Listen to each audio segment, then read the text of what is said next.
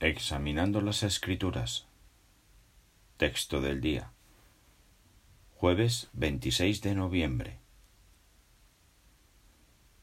Caifás había aconsejado a los judíos que era en provecho de ellos el que un hombre muriera en el interés del pueblo.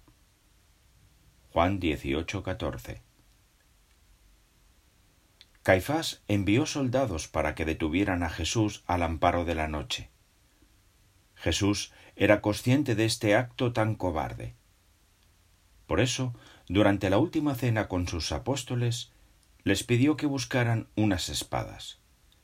Con dos sería suficiente para enseñarles una lección fundamental.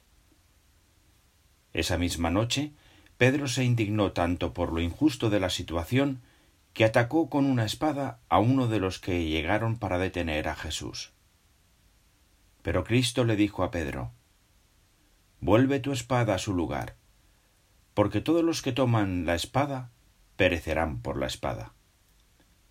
Mateo 26, 52 y 53.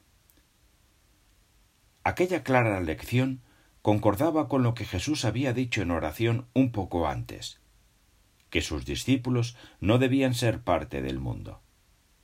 Tenían que dejar que fuera Dios quien luchara contra las injusticias. Por eso, nosotros mantenemos la paz y la unidad. Sin duda, a Jehová le alegra ver el contraste que existe entre la división de este mundo y la unidad de su pueblo.